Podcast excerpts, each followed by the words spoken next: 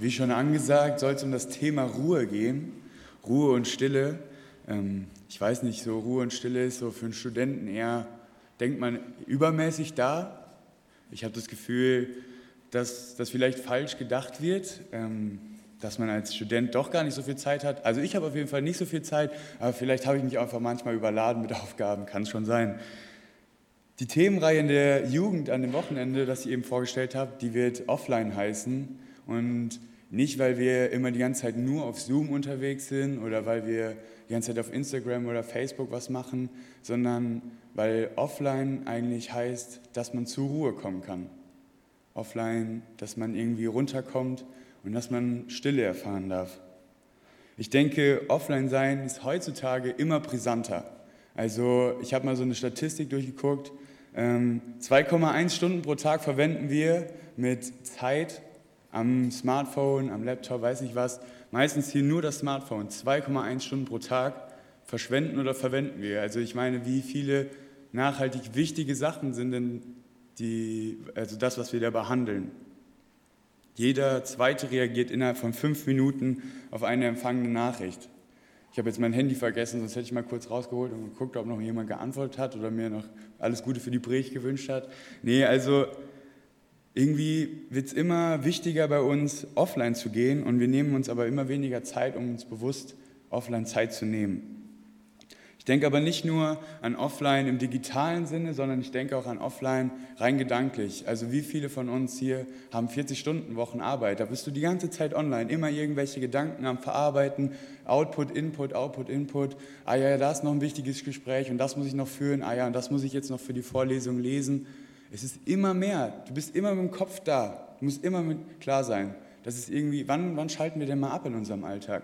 So, und wenn wir dann nach Hause kommen von der Arbeit oder vom Studium, dann holen wir unser Handy raus oder machen den Fernseher an und sind schon wieder online. Und schon wieder müssen wir irgendwas verarbeiten. Schon wieder ist unser Kopf am Rattern und wir kommen gar nicht zur Ruhe. Das hat mich irgendwie krass beschäftigt in der letzten Zeit und gerade wenn man auch viel zu Hause ist und bei Corona, beim Lockdown denkt man so, ja, man hat ja so viel Zeit, aber man nimmt sie sich ja irgendwie nicht. Deswegen habe ich mich gefragt, was haben Stille und Ruhe denn wohl mit Offline zu tun? Ihr könnt euch ja kurz die Frage stellen, was hat Stille und Ruhe bei euch mit Offline zu tun? Ich habe dann Wikipedia mal nachgeguckt, was heißt denn Offline? Da kam dann eher so eine technische Antwort. Ich werde es mal vorlesen. Der Anglizismus Offline bezeichnet in der Informatik einen Zustand, in dem ein Gerät, das über eine Kommunikationsschnittstelle verfügt, nicht bereit ist, Daten über diese Stelle zu empfangen oder zu senden. Was? Hä? Okay, ich, ich versuche es nochmal zu erklären. Das bedeutet, ihr seid eine Schnittstelle. Ja, das ist die Schnittstelle. Und überall kommen Fäden zu euch, zu dieser Schnittstelle. Und dann, wenn ihr offline geht, sagt ihr, ich habe alles. Ich bin jetzt nur noch für mich alleine. Das Einzige, was übrig geblieben ist, wenn ich offline bin, bin ich alleine außer vielleicht noch die Schnittstelle zu Gott, die werden wir gleich noch betrachten. Aber dieses Offline-Gehen, ich weiß nicht, wann seid ihr das letzte Mal, wann habt ihr alles gekappt? Alle Informationen, die um euch herum waren. Wann habt ihr einfach mal die Augen zugemacht und die Ruhe genossen? Das ist bei mir schon länger her gewesen. Habe ich jetzt in letzter Zeit öfter gemacht und ich merke irgendwie, tut gut. Dann kam die Aussage für mich, als ich offline war, okay, in der Ruhe liegt die Kraft und in der Stille die Gottesbegegnung. Ich glaube, den Satz solltet ihr euch merken, der wird nämlich gleich noch kommen. Nochmal, in der Ruhe liegt die Kraft und in der Stille die Gottesbegegnung. Ich möchte mit euch in den Text einsteigen. Es ist 1. Könige 19, 1 bis 14 oder ich habe es noch ein bisschen gekürzt, also es fängt ab Vers 3 eigentlich erst an. Und ich finde es so geil oder mega gut einfach, dass es im Alten Testament so viele nahe Beziehungen zwischen Gott und den Menschen gibt. Also das bedeutet, du guckst jemanden im Alten Testament an und du betrachtest den und dann merkst du, okay, der hat eine intensive Beziehung zu Gott. Das haben wir vielleicht nicht mehr so greifbar, wie es früher war, aber wir können an diesen Menschen, die haben die, genau die gleichen Probleme wie wir, wir können so viel von denen lernen. Und deswegen will ich mit euch jetzt Elia angucken. 1. Könige 19, ähm, ich steige ein bei 1. Könige 18. Elia hat einen Kampf gegen 850 Baalspriester gekämpft, so ein Opferbattle, ähm, wo die zwei Altäre aufgebaut haben. Jeder hat einen Kalb geschlachtet und ähm, da, wo Feuer auf den Altar runterfällt, der gewinnt. Und äh, ja, Elia alleine gegen 850. Die Balzpriester haben gebetet, gebetet, gebetet. Und Elia hat geoffert, hat gesagt, Gott, hier bitte das Feuer auf den Altar fallen. Zack, fällt Feuer auf den Altar. 850 Priester werden festgenommen und besiegt oder auch umgebracht, wenn man genauer hinguckt. Ähm, und die Königin von diesen Balzpriestern, die Isabel, die hat das gar nicht gefeiert. Also die hat dann gesagt, ne, also dem schicke ich jetzt erstmal eine Hassnachricht, so wie wir das auch heutzutage machen, wenn wir auf irgendwas sauer sind. Ähm, und hat gesagt, hier Elia, das, was du mit meinen hat, gemacht hast, das mache ich jetzt mit dir. Das schwöre ich dir. Und da sitzen wir jetzt ein in 1. Könige 19.3. Da packte Elia die Angst. Er rannte um sein Leben und floh bis nach Beersheba, ganz in den Süden Judas. Dort ließ er seine Diener, die ihn bis dahin begleitet hatten, zurück. Allein wanderte er einen Tag lang weiter, bis tief in die Wüste hinein. Zuletzt ließ er sich unter einen Gisterstrauch fallen und wünschte sich tot zu sein. Herr, ich kann nicht mehr, stöhnte er, lass mich sterben. Irgendwann wird es mich sowieso treffen, wie meine Vorfahren. Warum nicht jetzt? Er streckte sich unter dem Gisterstrauch aus und stief ein. Plötzlich wurde er von einer Berührung geweckt. Ein Engel stand auf und fordert, äh, stand bei ihm und forderte ihn auf. Elia, steh auf und iss. Als Elia sich umblickte, entdeckte er neben, sich, neben seinem Kopf ein Fladenbrot, das auf heißem Stein gebacken war, und ein Krug Wasser. Er aß und trank und legte sich wieder schlafen. Doch der Engel des Herrn kam wieder und weckte ihn ein zweites Mal auf. Steh auf, Elia, und iss befahl er ihm noch einmal, sonst schaffst du den langen ne-, Weg nicht, der vor dir liegt. Da stand Elia auf und aß. Die Speise gab ihm so viel Kraft, dass er 40 Tage und Nächte hindurch wandern konnte, bis er zum Berg, zum Berg Gottes, dem Horeb, gekommen war. Crazy. Also ich lese das und ich merke so, okay, wenn du dir die Adjektive durchliest, also Angst, ähm, Kraftlosigkeit, träge, gelähmt, ähm, hat Angst vor seinen Herausforderungen. Der ist depressiv, der Mann. Der kann nicht mehr. Der hat ein richtiges Burnout. Der ist irgendwie von seiner Arbeit mega übermannt worden. Der hat sich irgendwas zu viel aufgeladen und jetzt braucht er einfach Ruhe. Und typisch für Leute, die Burnout haben oder Depressionen, lässt er seine Leute zurück. Der kappt erstmal alles. Also da ist ein Teil von offline abgekappt. Seine Diener, also erstmal flüchtet er aus der Situation, wo er ist. Das bedeutet, er geht woanders hin, in einen anderen Ort und flüchtet aus dieser Situation. Dann lässt er die Leute zurück, die ihm nahestehen, seine Diener. Das ist das nächste, was er dann kappt. Und dann kappt er sich von allen Umständen ab und geht in die Wüste. Also in der Wüste gibt es ja wirklich nicht viel, was man jetzt noch irgendwie an Informationen verarbeiten muss, außer ein bisschen Sand. Ähm, deswegen, Elia und da kommen wir jetzt wieder zum Thema, ist offline gegangen.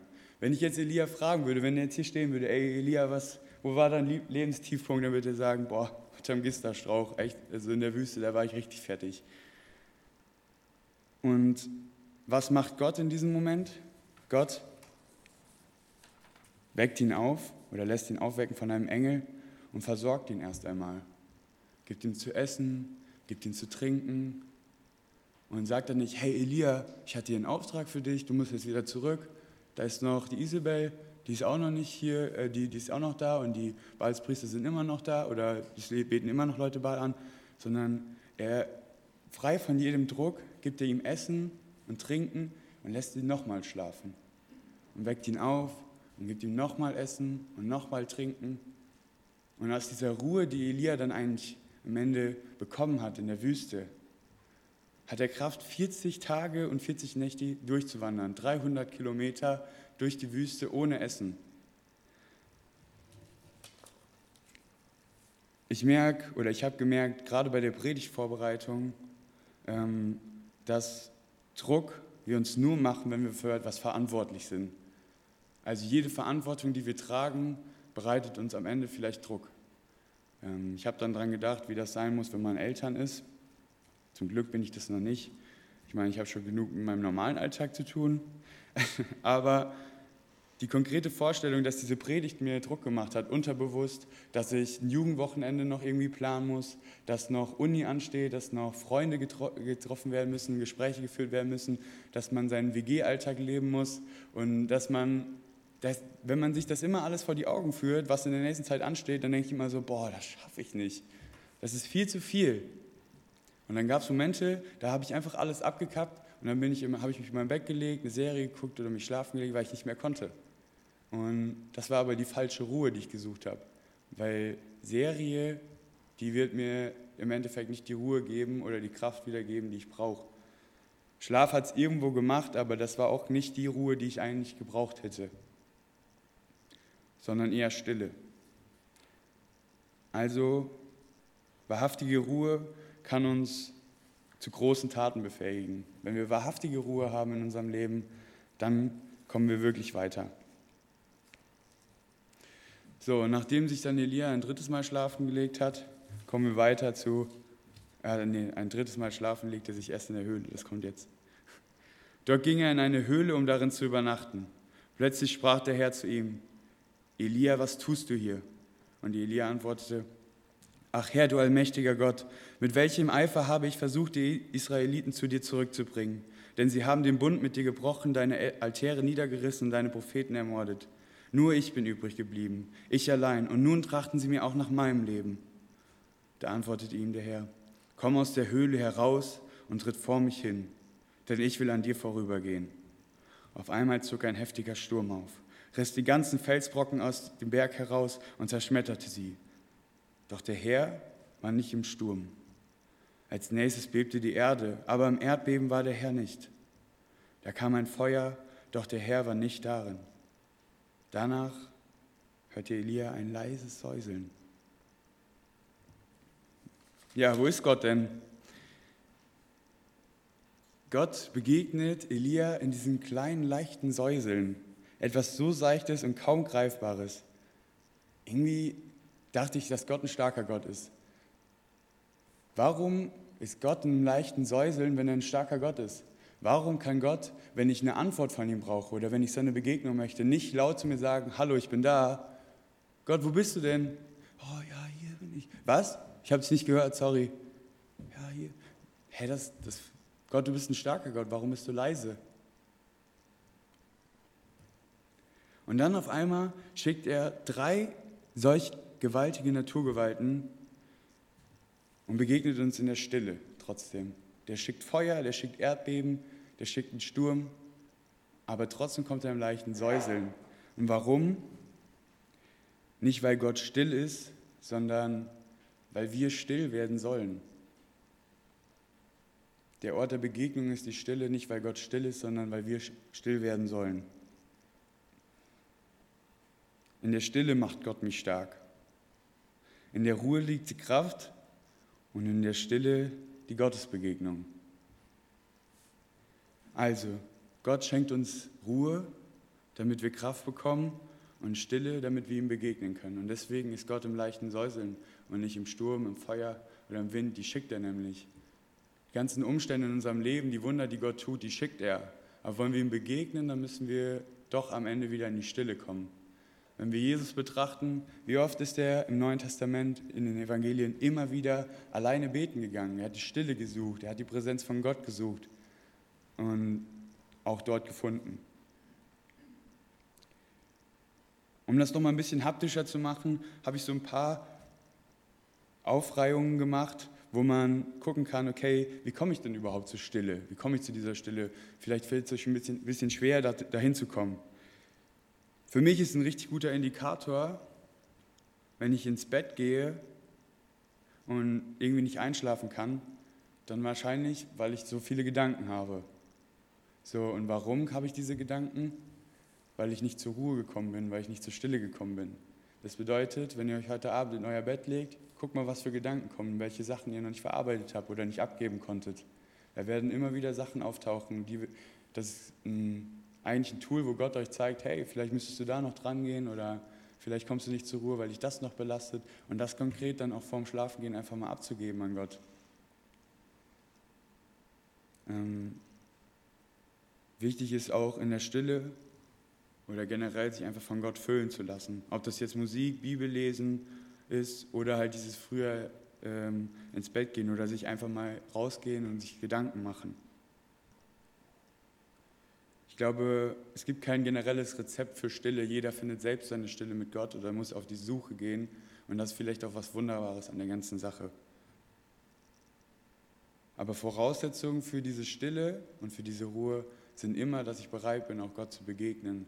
Und dass ich bereit bin, alle meine Umstände vielleicht mal abzukappen, alles, was mich beschäftigt, so wie Elia das gemacht hat, abzukappen und nicht nur im letzten Moment, wenn man kurz vorm Burnout steht oder vor der Depression, zu sagen, okay, jetzt kappe ich alles ab, sondern einfach mal sich Momente zu nehmen, sich rauszuziehen und nach Gott zu suchen und dann in der Stille Gott zu erfahren. Deswegen zwei Fragen zum Abschluss für euch und auch für mich. Wann warst du das letzte Mal offline? Wann hattest du das letzte Mal Ruhe oder Stille in deinem Leben? Ich wünsche dir und mir, dass wir zur Ruhe kommen, dass wir Kraft tanken können, dass wir Gott finden und dass er uns in der Ruhe versorgt. Ich wünsche mir für uns, dass wir in der Stille Gottes Erfahrungen machen dürfen, die uns für schwere Tage ausstatten und uns Herzensfrieden geben. Amen.